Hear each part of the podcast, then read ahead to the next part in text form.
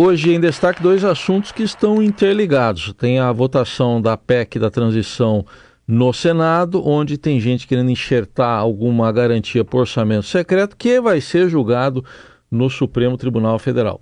Oi, Felipe, bom dia.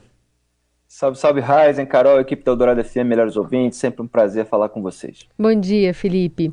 Bom, o Senado deve votar nessa quarta, no plenário do Senado, o texto que amplia esse teto de gastos para pagar o Bolsa Família e mais algumas cocitas, né, que estão ali nesse, nesse combo. Queria te ouvir sobre a possibilidade desse texto depois ser modificado né, pela Câmara, onde o governo eleito não tem tanto poder assim, e aí pode contar com a ajuda de Arthur Lira.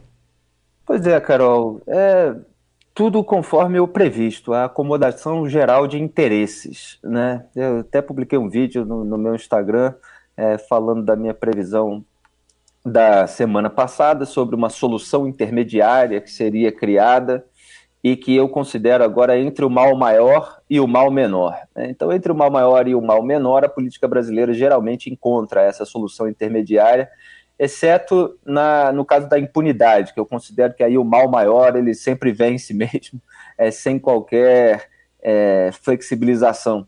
Então, na PEC do estouro, entre aqueles 198 bilhões de reais fora do teto que foram propostos pelo governo eleito, e você expandir o teto em 80 bilhões de reais, como foi proposto é, pelo senador Tasso Gereissati, do PSDB do Ceará, é, se chegou a esse meio termo é, no parecer apresentado pelo relator Alexandre Silveira, é, que foi é, desses 145 bilhões de reais é, dentro do teto, quer dizer, num teto expandido.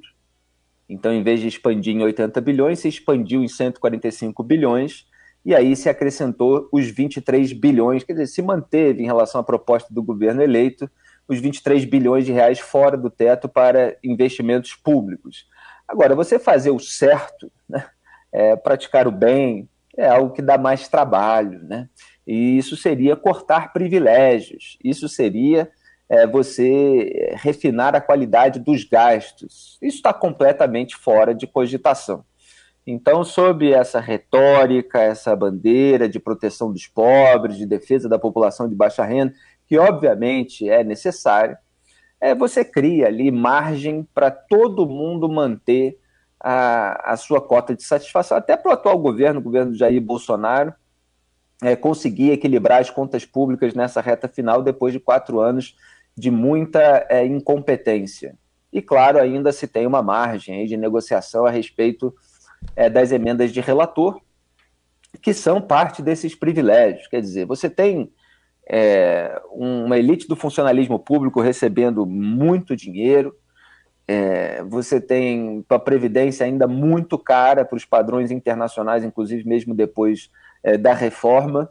É, o que sobra disso é, vai para as emendas parlamentares, já falei muitas vezes aqui, individual, de bancada, comissão, e agora essas de relator, foram mais de 16 bilhões de reais nesse ano, serão mais de 19 bilhões de reais no ano que vem, fora as isenções é, tributárias é, que foram apontados pelo Tribunal de Contas da União em relatório como é, resultante, é, como elas resultam né, no, no impacto fiscal é, de 400 bilhões de reais. Agora, sobre essas coisas, ninguém quer falar. Sobre isso, que gera desgaste, que é um trabalho duro, que é, é, tem grupos de pressão contrários a esse tipo de medida, se esquece completamente. E aí você tem um impacto fiscal excessivo, claro, é, com o risco aí de uma grande variação de juros, com o risco é de você gerar uma inflação é que vai corroer, inclusive, o poder de compra da população de baixa renda, é, aumentando o custo de vida. É, e isso pode fazer um, um efeito contraproducente, um efeito contrário àquilo que supostamente se quer combater, que é a miséria das pessoas.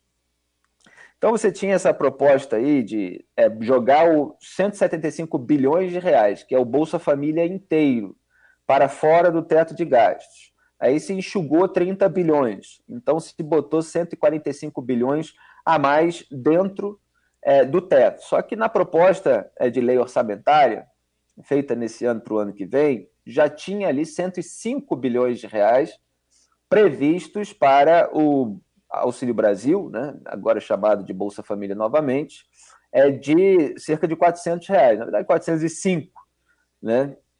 É, então você já tinha 105 bilhões de reais e você expandiu o teto em 145 bilhões de reais. Aí você precisa é, pegar mais 30 bilhões de reais desses 105 que já tinha para fechar os 175.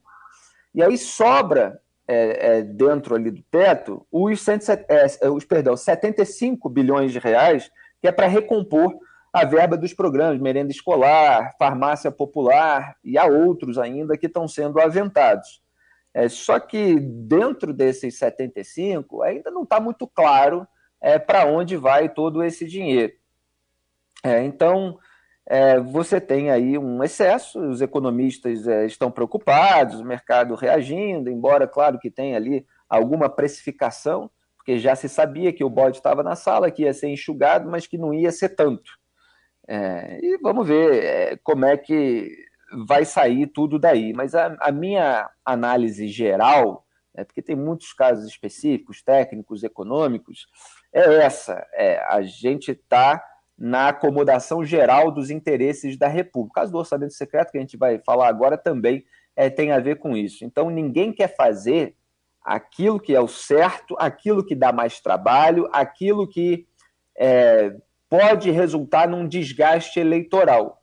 O que se quer fazer é aquilo que é mais fácil, claro, colocando bode na sala, depois é, queimando alguma gordura e fingindo que, olha, isso aqui é o consenso e, e, e vamos em frente assim. É um perigo para o Brasil. Bom, falando então do orçamento secreto no STF, o julgamento, estou vendo a pauta aqui, são 14 itens e o, o podem mudar a pauta na hora, mas o, o orçamento secreto está nos itens 10, 11, 12 e 13.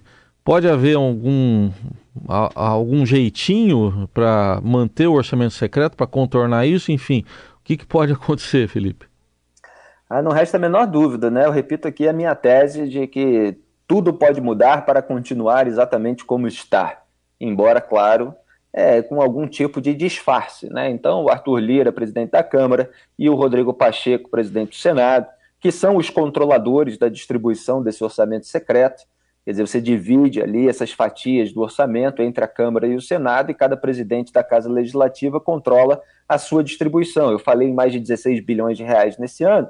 Então você tinha ali basicamente 11 bilhões e meio controlados pelo Arthur Lira na Câmara e 5 bilhões é, controlados pelo Rodrigo Pacheco. Então eles já estavam é, acertando ali uma minuta como uma última cartada é, para o caso de o Supremo é, declarar inconstitucionalidade ou tomar qualquer medida é, mais dura.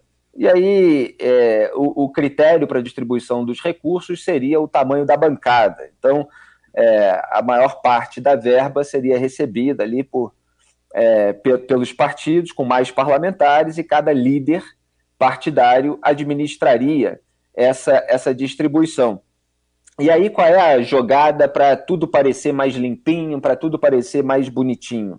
É, seria passar a ser obrigatório é, destinar pelo menos a metade desse dinheiro a gastos com a área da saúde.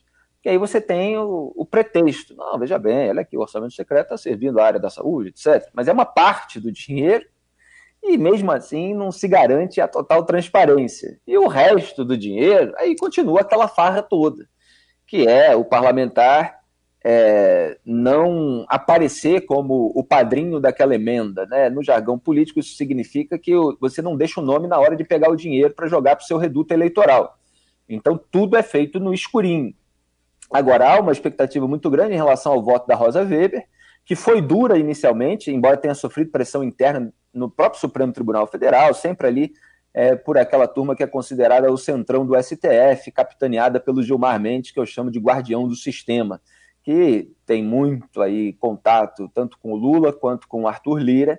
Há uma expectativa de pedido de vista, mas o voto da Rosa Weber tende a ser duro. Vamos ver se vai ter algum tipo de modulação ou ela vai declarar tudo uhum. absolutamente inconstitucional. Há algumas reportagens mostrando que a tendência é de maioria pela declaração é, de inconstitucionalidade, mas como tudo no Brasil, isso não significa que vai acabar. Uhum. É, e há aí essa pressão é, de forças entre Arthur Lira é, e Lula, o Lula que queria inicialmente acabar com o orçamento secreto, fez aceno assim para ministros do STF, nesse, dessas conversas absolutamente não republicanas, que são feitas a portas fechadas, mas já há dentro do PT é, uma noção de que, olha, estamos apoiando o Arthur Lira, presidente da Câmara, ele pode retaliar se a gente for muito duro.